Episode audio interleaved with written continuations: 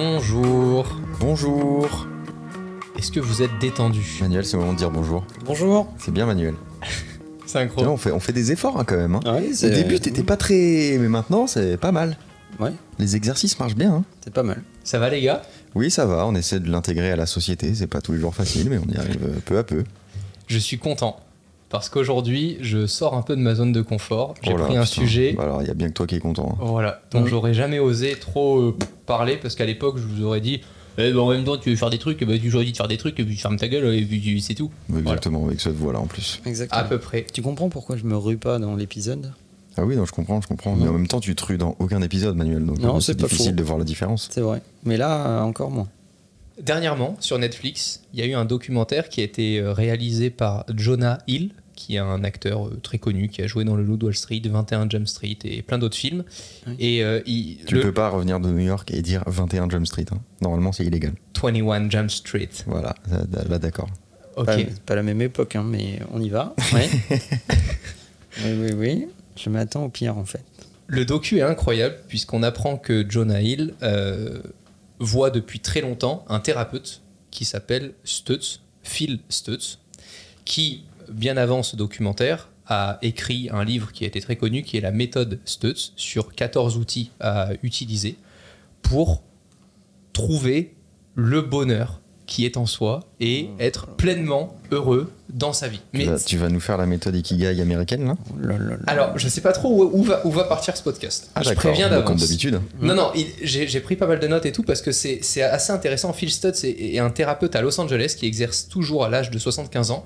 Il est aussi conférencier, auteur. Ah, tu m'as fait peur. Il est aussi conférencier, auteur, notamment connu pour le livre The Tools, paru en 2013, et il a passé sa vie à partager ses méthodes pour apprendre aux gens à se connaître, à trouver le courage, la créativité et l'énergie pour vivre pleinement sa vie.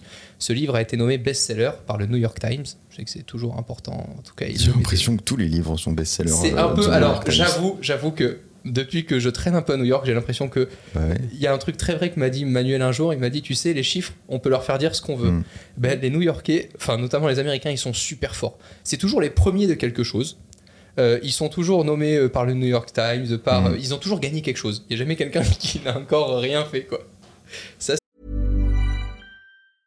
Hiring for your small business? If you're not looking for professionals on LinkedIn, you're looking in the wrong place. That's like looking for your car keys in a fish tank.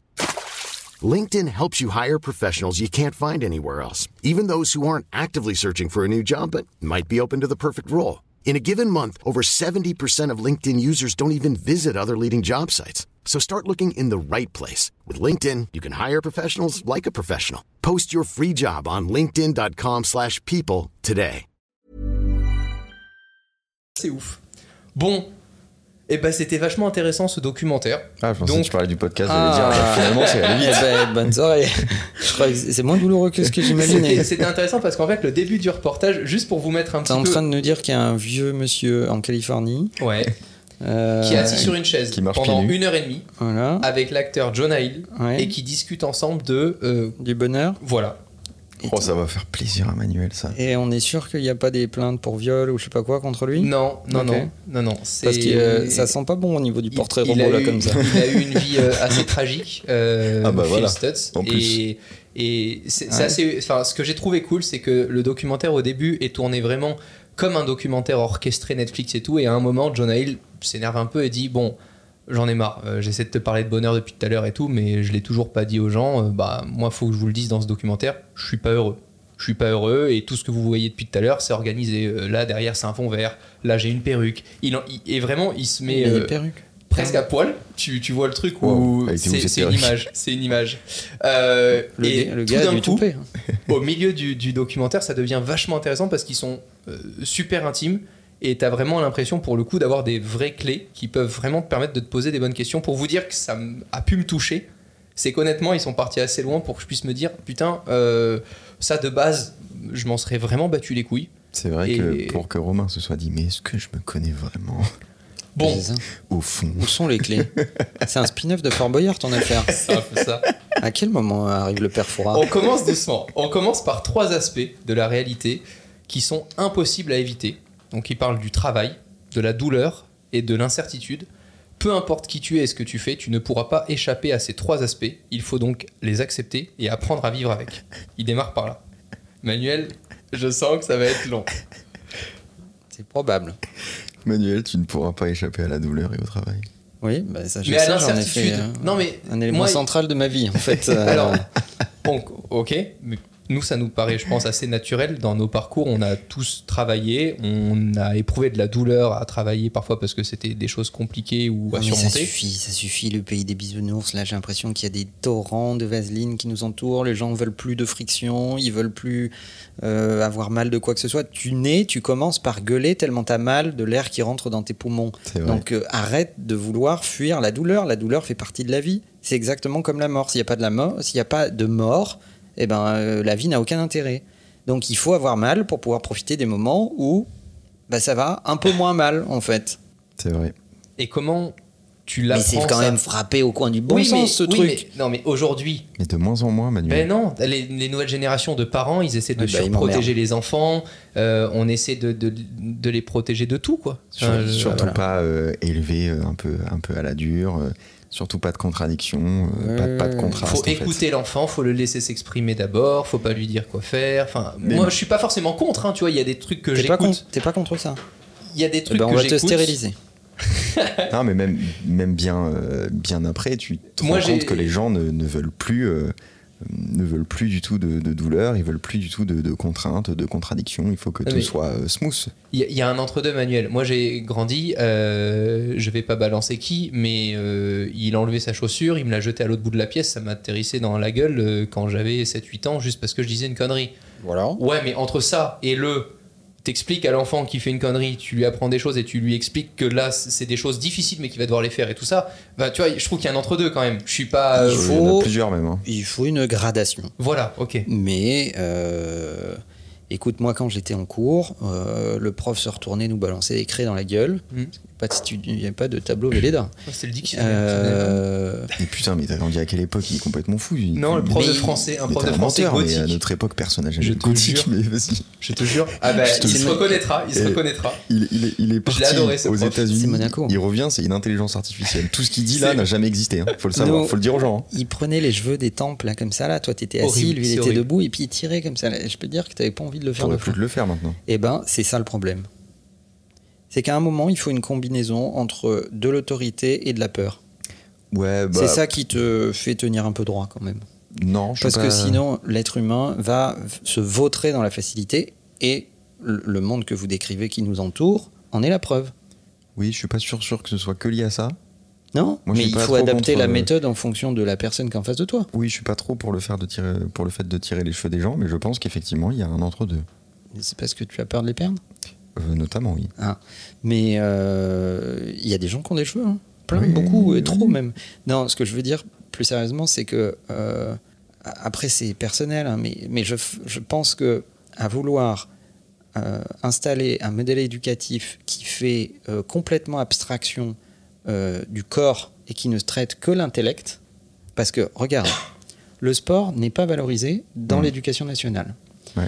Euh, on veut faire de toi une machine à ingurgiter et régurgiter. Mhm. Euh, on ne valorise pas tellement la créativité, on valorise le fait que tu euh, ingurgites de la connaissance et tu es capable de la régurgiter au moment où on te le demande. Il y y a une abstraction complète de l'effort, la ténacité, l'échec, euh, le fait de réessayer, se relever, etc. etc. On l'a aussi enlevé dans la façon dont on éduque les gens qui sont sortis du système scolaire ou de toute façon tous les majeurs de notre pays. C'est l'arrêt du, euh, du service national.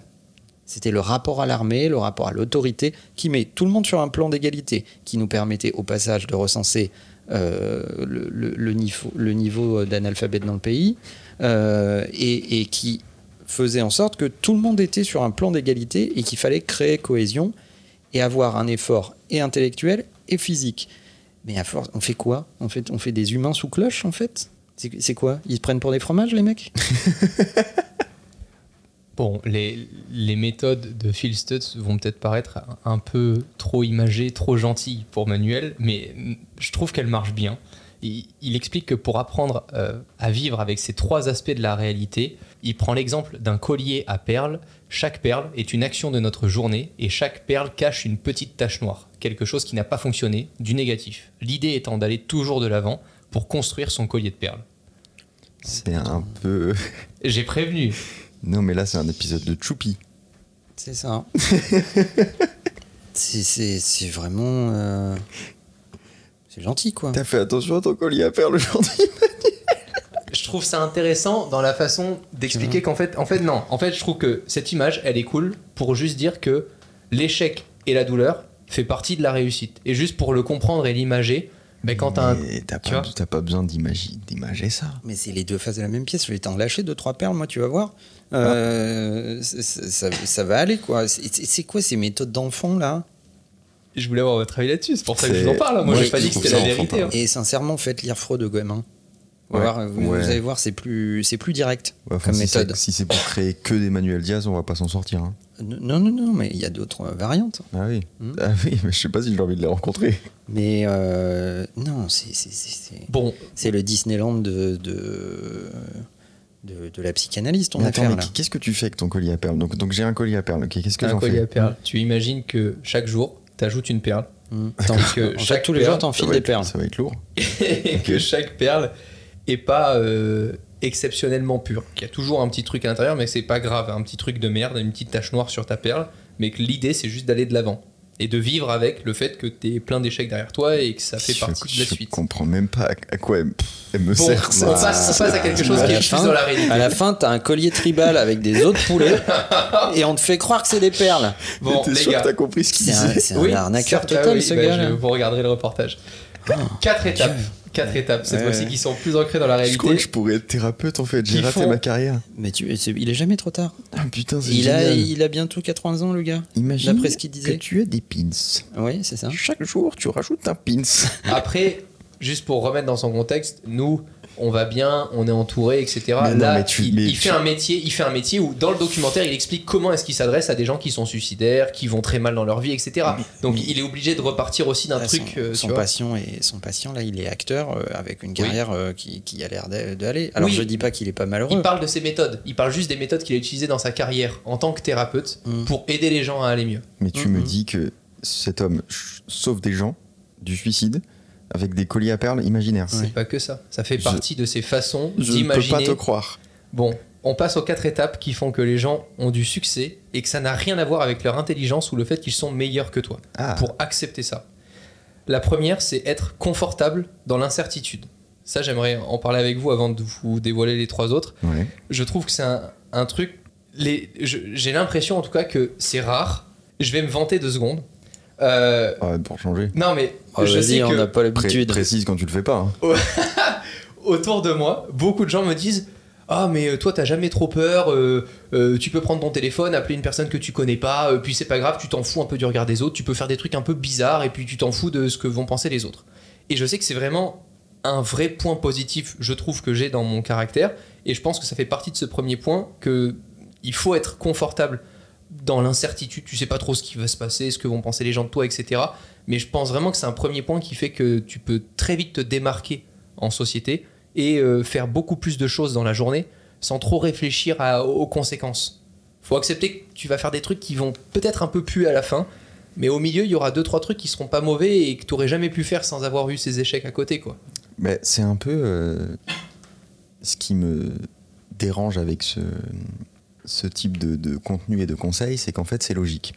Après, c'est pas parce que c'est logique et que, comme tu le disais tout à l'heure, Manuel, c'est du bon sens, que les gens le savent forcément et que les gens l'appliquent forcément. Vivre, vouloir vivre dans la certitude, dans la quête de certitude, c'est ne pas vivre en fait. Parce Et- que ça n'existe pas. Ils veulent tout contrôler. Il y a des personnes qui veulent tout tu contrôler. peux pas être certain, donc tu chasses un truc que tu n'obtiendras jamais et qui va te retenir toute ta vie de faire les trucs que tu devrais faire ou que tu as vraiment envie de faire. Donc c'est certain que tu peux pas vivre dans la certitude. Sinon tu ne vis pas. Deuxième point. C'est comme, le- comme si des gens euh, ne voulaient pas avoir d'ambition dans leur vie, ne voulaient pas réussir, ne voulaient pas euh, se battre pour atteindre leurs rêves, quelle que soit la forme de réussite que, prend, euh, que, que- que ça peut prendre pour chacun d'entre nous, sous prétexte qu'ils avaient l'angoisse de peut-être rater leur mort. mais j'ai l'impression que c'est commun. Non, mais Donc attends. les mecs se disent Ouais, mais- hop hop hop, fous-toi dans les buissons parce que on sait jamais. Mais il y en a énormément. Réussis pas ta vie, tu pourrais rater ta mort. Combien Oui, il y a de euh. personnes qui disent Oh, bah, cette idée-là, j'hésite à la partager parce que si elle est mauvaise, euh, j'ai pas envie de me faire virer ou. Mais toi, tu as une qualité qui, qui n'est pas extrêmement répandue et qui t'aide à ça. que t'as un très beau collier que, à perles. D'abord, au-delà de ton collier, c'est que tu n'as pas le sens du ridicule et. euh, C'est vrai, tu c'est vrai. Comment le prendre Bah, c'est vrai. Mais c'est une qualité. Oui, oui, c'est c'est vrai. Euh, et je pense que tu t'en fous en fait, t'essayes quoi. Ah C'est- pas très grave en fait. Moi, ça me touche quand je connais bien les gens, quand j'ai envie de bien faire avec des proches. Mais franchement, c'est trois personnes dans ma vie.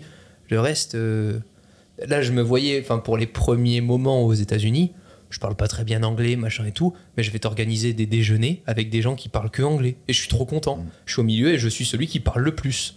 Alors peut-être qu'à la fin, ils vont tous Mais se tout dire. seul. Euh, Mais ils comprennent pas, par contre. Non, les autres ils parlent d'autre chose.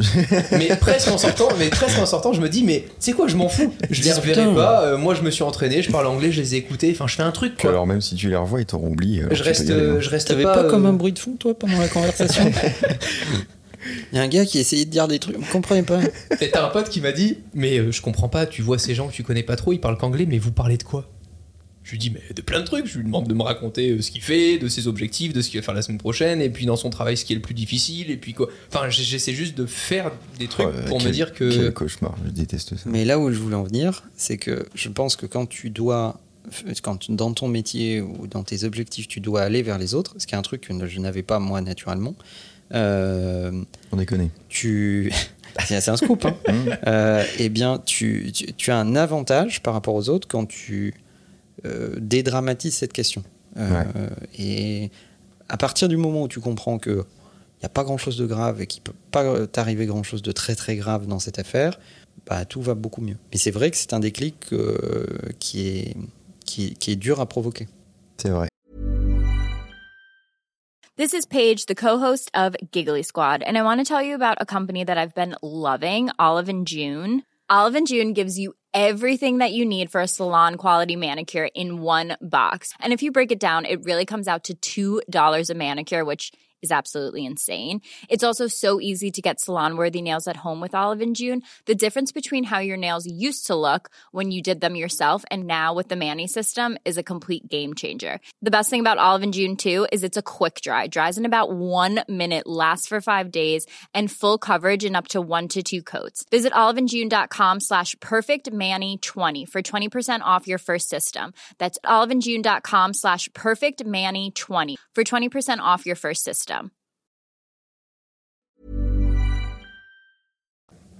Deuxième étape, qui font que les gens qui ont du succès, euh, parfois ça n'a rien à voir euh, du fait qu'ils soient plus intelligents ou meilleurs que toi, prendre des risques. Alors attention, mais prendre des risques avec la foi que ça fait partie d'un plan plus grand que le risque en soi.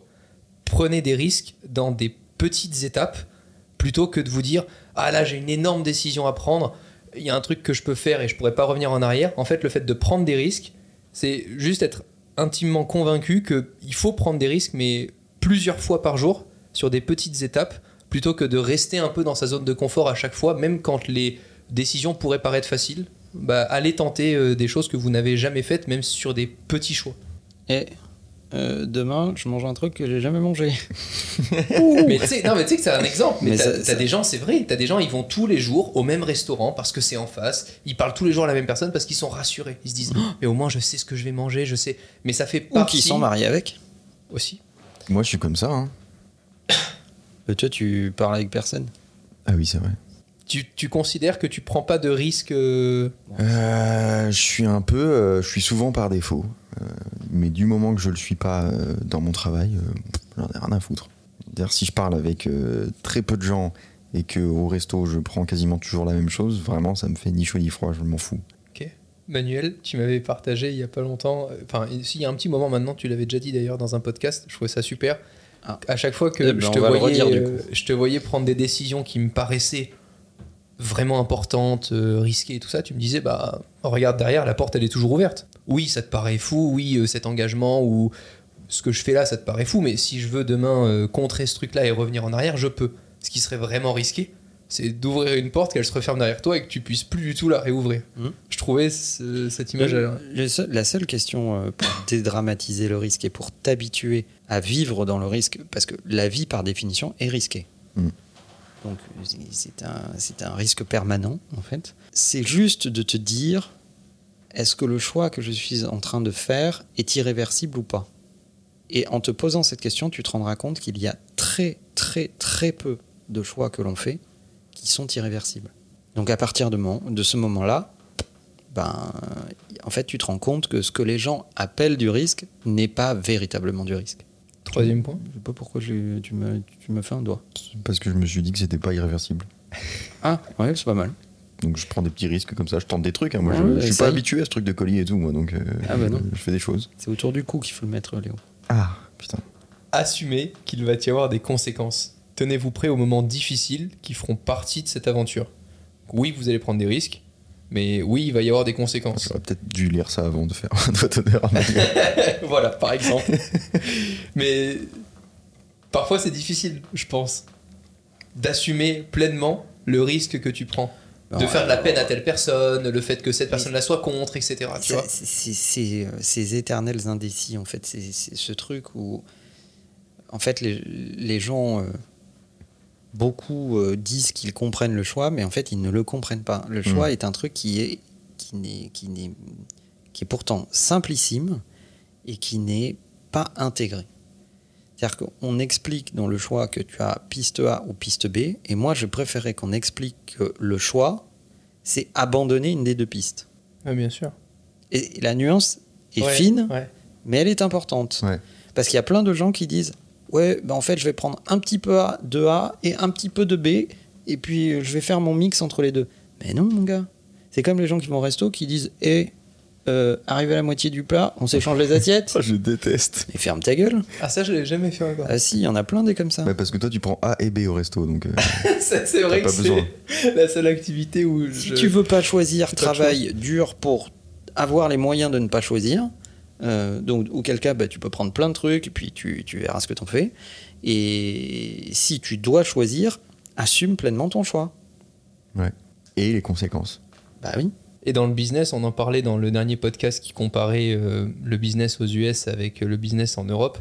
C'est vrai qu'il y a. Enfin, j'arrive pas à me dire qu'on pourrait exercer dans plusieurs domaines en étant bon dans plusieurs domaines. Nous, quand on parle de ça, on se dit qu'il faut faire un choix. Moi, j'en ai fait un récemment. Je me suis concentré de nouveau pleinement au métier de création en tant que créateur, etc. Alors que j'ai essayé d'apprendre au même moment toute la partie business, euh, communication, etc. euh, au sein d'Influx. Donc j'ai refait un choix parce que je faisais deux choses en même temps. Et aux US, quand j'en parle, ils me disent oh bah non, bah, il fallait juste mettre des personnes pour faire ça. Et puis ils ont toujours l'impression qu'ils peuvent tout décupler et tout faire à fond. Alors qu'à la fin, quand tu regardes réellement, hein, parce que pas juste tu regardes la photo de couverture sur euh, Wikipédia, là, ils sont, c'est des génies. Quand tu grattes, bah, les chiffres sont pas si fous, euh, ce qu'ils font c'est pas si incroyable, c'est juste qu'ils ils- ils glorifient un peu l'image pour essayer d'en faire un truc fou, mais ils font plein de petits trucs pas fous quoi. Ils communiquent très très bien. Ouais. Ils ce qui doit l'être. euh, ils apprennent de ce qui n'a pas marché. Puis il y a un truc qu'ils savent beaucoup mieux faire euh, que, que nous, c'est qu'ils savent scaler, mais ils ont aussi un, un coût et un droit du travail qui est beaucoup plus adapté à ça. Il y a beaucoup plus de, Ouais. de souplesse, de modularité, euh, Bah, etc. tu l'embauches deux jours, tu le vires, c'est sûr que c'est compliqué de le faire ici. Il y a même un marché du, de, euh, du, du métier intermittent quasiment, en fait, des fonctions euh, d'intérim. Mm. En fait, il y a des tonnes de, de startups aux US qui ont des CTO deux jours par semaine. Le mec, il est CTO euh, pour trois boîtes et il fait deux jours là, deux jours là, un jour là, etc. etc. Et, et oui, puisqu'il travaille plus que cinq jours. euh, C'est un le plan de carrière pour moi, ça, je pense, de faire ça. Et donc, euh, le marché n'est pas du tout Ouais. structuré de la même façon. Donc, à partir de là, forcément, ça crée plus de, de fluidité et euh, plus de, de, de capacité à prendre des risques. Bon, en tout cas, pour clôturer ces quatre étapes qui vous permettent de mieux comprendre le succès que peuvent avoir certains, la quatrième, c'est continuer à avancer, même si les résultats sont négatifs. Parce que cette étape-là va vous permettre de faire un loop et de revenir avec le fait d'être confortable dans l'incertitude. Ça va avec. Et c'est ce qui fait que tous les jours, vous continuerez euh, d'entreprendre. Euh, C'est à prendre avec des pincettes quand même, hein, parce que Je suis d'accord. il y a un moment, faut peut-être aussi s'arrêter. hein. C'est franchement la, la différence entre l'obstination et la persévérance, en Mm. fait. Et Ouais, la connerie, elle est pas loin, quoi. voilà. Ok. De t'entêter un truc qui. Disons que c'est pas parce que tu descends que tu vas remonter un jour. Hmm. Comment tu sais ça? C'est l'injustice. Oui, mais quand t'entreprends un projet, quelque chose qui te tient à cœur et tout, à quel moment tu peux te dire euh, tiens, je m'arrête quand t'as cramé, euh, j'en sais rien, la trésor ou le capital que t'avais foutu dans la boîte pour te dire que je lance ça? Quand, Comment est-ce que tu peux définir? Bah, il faut te fixer des, des, des, des milestones, en fait. Il faut te fixer des étapes en te disant bon, ben voilà, moi, je veux arriver à ce succès avec ces moyens-là. Ok. Je veux dégager tant de profits sur telle activité en ayant injecté tant d'argent. Si tu es à 3 km de tes objectifs euh, en ayant cramé euh, tous tes moyens, bon, bah, il faut peut-être se poser des questions. Si tu es à 100 mètres, ça vaut peut-être le coup de continuer.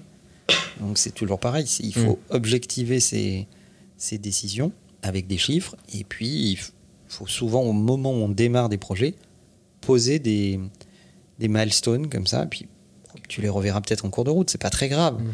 Mais, euh, mais en tout cas, tu as des éléments qui te permettent de, de mesurer où tu en es par rapport à la vision que tu avais au début.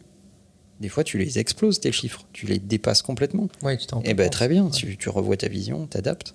Bon, ça me fait plaisir. Je vous ai un peu raccroché au sujet. Ah bah c'est sûr qu'on partait de si bas. Ouais, et Là, on a bien ben remonté. on est reparti. On parle Oh, un peu de, de force vitale. Ah, il vous faut des chaussures qui courent vite. Pour prendre du plaisir dans notre quotidien, Phil Stutz nous parle de la force vitale, celle qui fait qu'on se lève, qu'on fait des choses et qu'on et qu'on vit. Pour parvenir à cela, il illustre la force vitale avec une pyramide découpée en trois phases le corps, les gens et le soi. Est-ce que ça vous parle? Pas du tout, je continue de développer. Ouais, vas-y, continue. Ok. En fait, Romain est en train de découvrir le- un abécédaire de la psychanalyse. Bah, moi, c'est la première fois que je regarde un documentaire entier sans m'endormir sur ce sujet. J'ai pas honte de le dire. Ah oui, oui, oui. Mhm, mhm. Voilà. Tu devrais. La première étape est de travailler sur notre corps, sans quoi les deux autres phases sont impossibles à déclencher. Apportez une importance capitale à votre sommeil, surveillez votre alimentation, ayez une activité physique quotidienne. Phil Stutt n'a pas peur de dire qu'une personne en dépression peut voir son état s'améliorer de 85% en activant cette première phase. Maintenant que vous savez ça, est-ce que vous considérez que vous travaillez sur votre corps? Bah oui, je me fais assez chier à la salle comme ça pour, pour dire non. Mon corps est un temple. Toi, c'est sur la bouffe, Manuel, surtout. T'es... Franchement, t'es un monstre pour moi. Mon corps est un temple. tu sais que ça se visite. Non. Oh, putain. je vous laisserai sur les horaires d'ouverture. Moi, je... tu, me fais, tu- tu me fais peur de faire les ventes. Excuse-moi, mais la phrase, elle faisait vraiment porno des années 90. hein. Ah oui? Mon corps est un temple. Bah non, mais enfin, bah oui, euh, ton- je veux dire, il n'y a rien qui existe euh, sans que ton corps euh, aille bien, en fait. Ouais, mais ce qui est chiant, c'est ou qu'aujourd'hui- Le mieux possible, en tout cas. Tu le vois à l'arrache dans des publicités, euh, manger 5 fruits et légumes, machin et tout, mais on se rend pas compte d'à quel point c'est important en fait. Bah, Enfin, il suffit de faire le test. C'est-à-dire, on revient exactement à la même Ouais. chose que le point d'avant, c'est-à-dire, bah, euh, fais-le et, et regarde les datas, tu vas voir.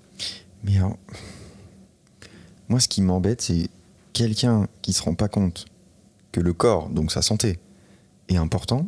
Est-ce que c'est vraiment quelqu'un qui a envie d'être sauvé?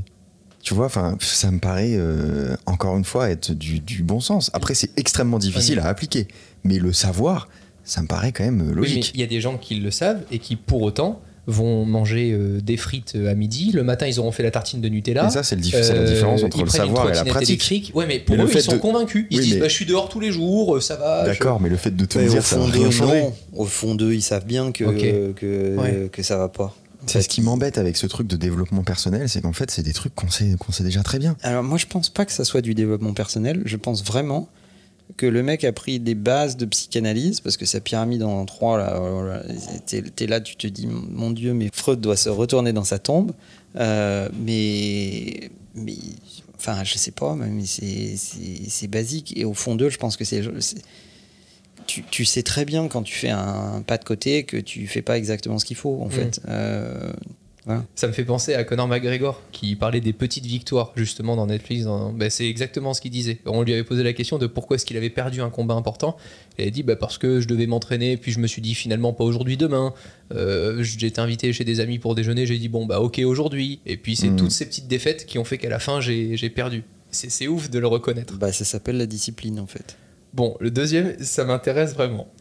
Ah, parce que celui-là, il t'intéressait pas On vraiment passe, si, mais là, je pense qu'il va y avoir des contradictions. Passons au centre de la pyramide, les gens. Quand on se sent mal ou faible, on a tendance à limiter nos contacts sociaux. D'après Phil, les relations humaines sont des ancrages importants dans la réalité. Peu importe ce que vous en pensez, et même avec les gens les plus inintéressants qui soient, vous verrez qu'un simple échange social vous aidera à vous sentir mieux. Ou pas Euh, ça dépend avec qui. hein. Euh, en fait, je sais ce qui, ce qui nous embête depuis le début, c'est que tout ce que tu racontes, il parle à un dépressif. Oui, Et nous, on n'est pas dépressif, donc en fait, on n'a pas du tout. euh, ça nous parle pas, euh, tout ça. je trouve ça intéressant parce que quand il y a un truc qui va pas, quand tu travailles dur sur un sujet, que tu as envie d'être au contraire tout seul dans ton coin et tout, mais il y a des gens aujourd'hui avec Uber Eats, ils sortent plus du tout de chez eux, tu vois. Et je pense que juste avoir un contact social quotidien, c'est un truc qui aide. C'est comme j'avais, je trouvais ça très con pardon comme euh, comme conseil, mais je l'ai appliqué une ou deux fois et ça marche vraiment. Quand vraiment ça va pas, qu'il se passe une merde ou autre, tu te forces à sourire. Oui. Et, c'est un des- truc à la con, mais je trouve que ça, y a- y a- ça dégage un truc quoi, tu vois. Vas-y, Manuel. Bah, Ça fait de toi le ravi de la crèche, quoi, en fait. euh. Et tout seul, tu vois, de- mais je, je trouve ça, enfin je sais pas. Non, mais Non. si, ça, ça, je pense que ça marche euh, vraiment. Mais encore une fois, euh, ça va pas très bien. Parle à des gens. C'est euh, basique. euh, on, on est des. Nous Mais je sommes pense qu'on des- dit ça parce que pour nous ça va. Non, mais non, Non, mais, non, pas mais du les- tout. les Bah, gens on a savent. tous eu des moments où ça allait moins. Bah bien sûr. Euh, Quand tu, quand ça tu va pas es- très bien. Lis les grands auteurs, voyage, va voir la misère à travers le monde. Quand tu vas rentrer, ça ira mieux. hein. Mais même, nous sommes des êtres sociaux, on le sait tous. Quand tu parles à personne pendant longtemps, tu sais très bien que ça te manque. Donc les gens le savent en fait. Enfin, T'es la seule personne que je connaisse qui a adoré le confinement et qui rêve qu'il se prolonge Alors. euh, pour longtemps. Moi par contre, ça me manque pas, mais je, mais je suis bien conscient de ça. Oui. Pour moi, c'est logique. Parle à ChatGPT. Bon, on termine par la troisième et dernière étape de la pyramide. Oui, j'ai hâte. Le soi. Je pense que c'est ce qui me demande le plus de travail. Se connecter à soi, s'écouter, vivre des moments seuls avec un exercice que Stutz appelle l'écriture automatique. T'en as parlé Manuel dans ta dernière newsletter. Écrivez tout ce qui vous passe par la tête une fois par jour. C'est un excellent moyen de faire la rencontre de votre inconscient. Cet exercice régulier vous permettra ensuite d'avoir des prises de conscience étonnantes. Alors moi j'ai parlé du journaling. Oui, c'était pour te lancer une perche. Mais c'est gentil, hein. Mais Ah, il te la lance carrément. C'est c'est pas Dans le temple. C'est un peu dangereux. hein. Ah ouais, quand même. De lancer une perche. Mais non, moi j'ai parlé du journaling, ce qui est pas tout à fait la même chose que l'écriture automatique. Parce que L'écriture automatique, tu écris vraiment les trucs qui te passent par les- la tête, ça peut n'avoir aucun sens. Donc c'est vraiment, c'est de la gerbe de mots en fait. Euh, bon. Euh, J'ai pas essayé toutes ces méthodes, hein, qu'on soit bien. Moi, je suis Ouais, intimement voit. persuadé que le journaling, parce que ça a été étudié scientifiquement, et je, je cite et les études et les chiffres dans ma dernière newsletter, si vous l'avez pas reçu, la bonne nouvelle, c'est que vous pouvez plus jamais la recevoir. Euh, c'est le concept. Et donc, On euh, est payé pour cette pub là parce que tu te mets bien, mais nous, euh, ça nous concerne pas. tu fais une newsletter, toi? Non. Et ben voilà. Par contre, je fais Euh, plein d'autres trucs. Vous pouvez me contacter. Oui, Léoduff at influxcrew.com tout à fait. si vous avez de l'argent, aussi. beaucoup. Et en général, c'est moi qui réponds. Ça m'arrange. Euh, et donc, euh, la connexion à soi, machin, bon, ça, je sais pas, on y met les mots qu'on veut, mais je trouve que les gens qui ont du mal à être seuls, sont, c'est, en général le signe d'un truc qui va pas. Ok. Alors 100%. Parce que si déjà, t'as peur, parce que être seul, c'est quoi? C'est se retrouver avec toi. Mais c'est exactement comme si, tu- quand t'es tout seul, vraiment, Hmm. tu peux pas te mentir. Tu peux pas raconter l'histoire, tu peux pas storyteller le truc qui t'est arrivé aujourd'hui, qui s'est pas exactement passé comme ça, mais que tu te plais à storyteller à l'apéro avec tes potes, etc. Non, t'es seul.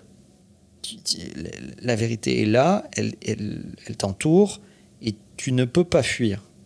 Mais les gens qui, qui fuient face à la réalité, en s'entourant, en presque en, en s'encanaillant, voire en, en s'enivrant avec euh, de la, de, une, une surconsommation des relations sociales, c'est surtout des gens qui, qui ont peur de se, de se regarder euh, nus.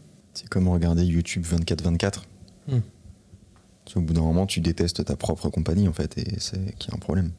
Et tu n'as pas envie de regarder la réalité, parce que YouTube, c'est pas la réalité. T'as appris des trucs dans ce docu ou pas? J'ai appris à mettre des mots sur des trucs que je comprenais pas trop ou que je réalisais pas trop. J'ai pas appris des choses de façon factuelle, mais simplement moi, ça fait vraiment. Enfin, je pense que ça fait peut-être à peu près un an que je travaille de plus en plus juste sur moi. Euh, à me dire, attends, ça avant tu le faisais pour le folklore, pour plaire aux autres, mais est-ce que toi t'étais plus heureux dans ces moments-là ou plus heureux dans des trucs où t'étais tout seul, tu lisais, etc. Là, par exemple, je sais que ça fait maintenant un moment où je sais que lire 15 minutes, ça me procure plus de plaisir que de traîner sur des réseaux sociaux pendant une heure. Même si j'ai l'impression de faire 10 milliards de trucs sur les réseaux sociaux. Mm. C'est plus difficile de lire 15 minutes euh, tous les jours que d'être sur les réseaux. Mais juste le fait de réaliser ça, je sais pas, j'ai mais moi, je, enfin, je suis d'une génération où euh, on m'a, enfin, en tout cas, moi, dans ma famille et dans mon éducation, on m'a pas donné le goût de la lecture. J'ai très peu lu, euh, même les BD, je les évitais. Enfin, tu vois, j'ai réalisé des choses très tard vu que j'ai quitté les cours aussitôt.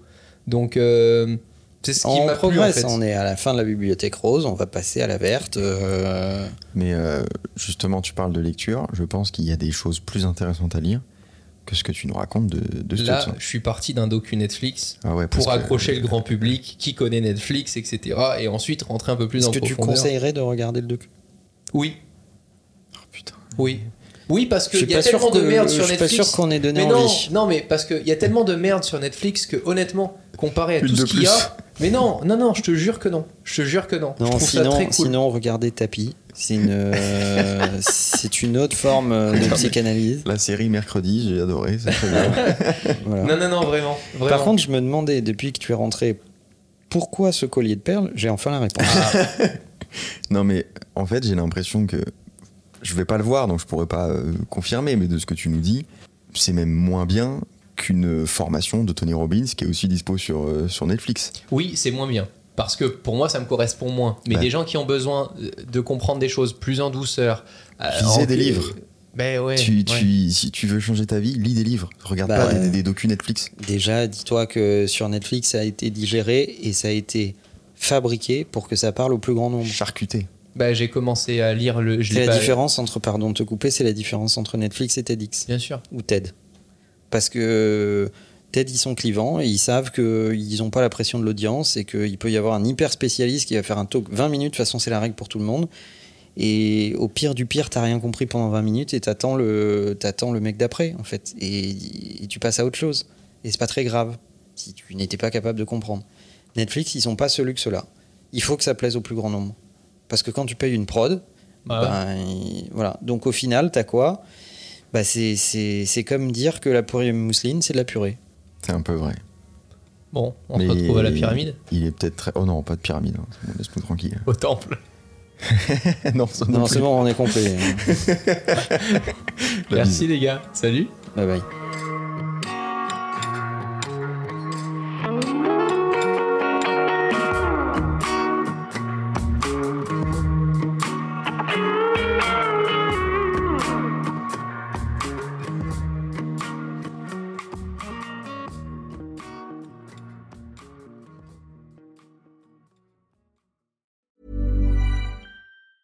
Mom deserves the best, and there's no better place to shop for Mother's Day than Whole Foods Market. They're your destination for unbeatable savings, from premium gifts to show-stopping flowers and irresistible desserts. Start by saving 33% with Prime on all body care and candles. Then get a 15-stem bunch of tulips for just $9.99 each with Prime. Round out Mom's menu with festive rosé, irresistible berry chantilly cake, and more special treats. Come celebrate Mother's Day at Whole Foods Market. Planning for your next trip?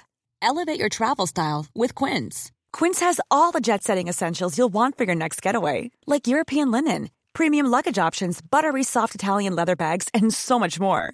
And is all priced at 50 to 80% less than similar brands.